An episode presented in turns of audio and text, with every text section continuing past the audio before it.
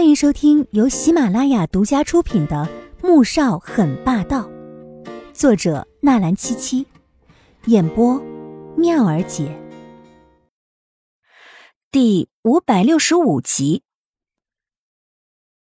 不提还好，提起刚才的事情，黄天雪就炸毛了，愤愤的瞪着面前的坑友。你哥那么可怕，我不跑。难道和你一起挨揍吗？我哥哥才不会揍人呢。他顶多打几板屁股而已，而且还只打他。那你一副怎么傻掉的样子啊？不会是思春啦？穆恩眼神里面冒了八卦之光，黄天雪像是被人戳中了似的，跳了起来。你胡说！你才思春呢，我是思春啊。我还想把许熙给睡了呢。穆恩恩毫不矜持的点头承认。黄天雪心想，若论脸皮厚，他只服穆恩恩。接下来的周六周日，黄天觉没再出现了，就连方静建的那个群很快也退了出去。之后，方静试着打过电话，却已提示无法接通。懂得套路的都知道。这是黄天觉那边将他的号码屏蔽了，当然，这一切黄天雪并不知道，但因为方静的原因，这次邀请同学来玩并没有想象中愉快，并决定以后再也不请什么同学来玩了。而没多久，他便从穆恩那边得知，李晨和段云熙在一起了，而至于方静，则被一名富二代包养，后续如何他也没再关注。接下来的日子，他多数时间都在纠结哥哥黄天觉扔给他的那个问题。宿舍里面，黄天雪犹豫了很久，终于还是忍不住了。嗯，你说，喜欢一个人是什么感觉呢？穆恩正在折腾着从商场买的领带，打算明天许熙的生日送给他。听到黄天雪这么一问，顿时停了下来。嗯，你喜欢上谁了？我怎么一点都没有察觉？黄天雪连忙摆手：“我没有，我就是看你对许熙那么好，我就是想问一问嘛。”他可是想了好久才找出这么一个理由的。那，喜欢一个人呢，就是不管什么时候都会想要见到他，高兴的时候想他，难过的时候呢也会想到他。每一件事都会想要跟他分享，总是想要看到他，陪着他，看到他和别的女人在一起，会气得想撕了他和那个女的。还有，做梦的时候呢，也会梦到他，反正呢，满脑子里都是这个人。同时，嘿，还会想睡了他。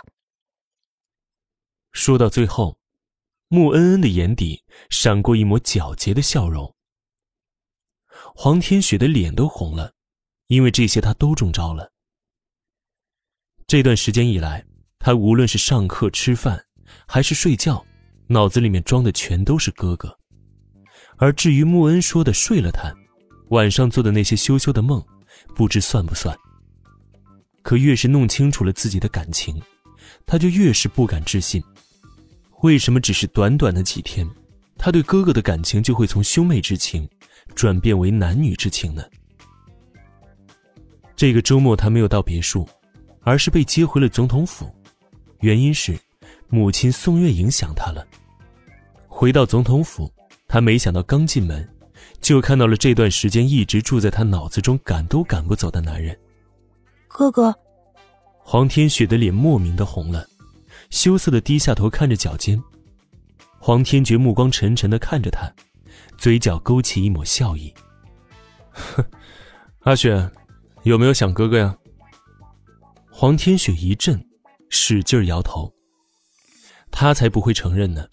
黄天觉的脸色瞬间黑了下来，大步走到他面前，一把扣住他的手，就要往楼上拖去。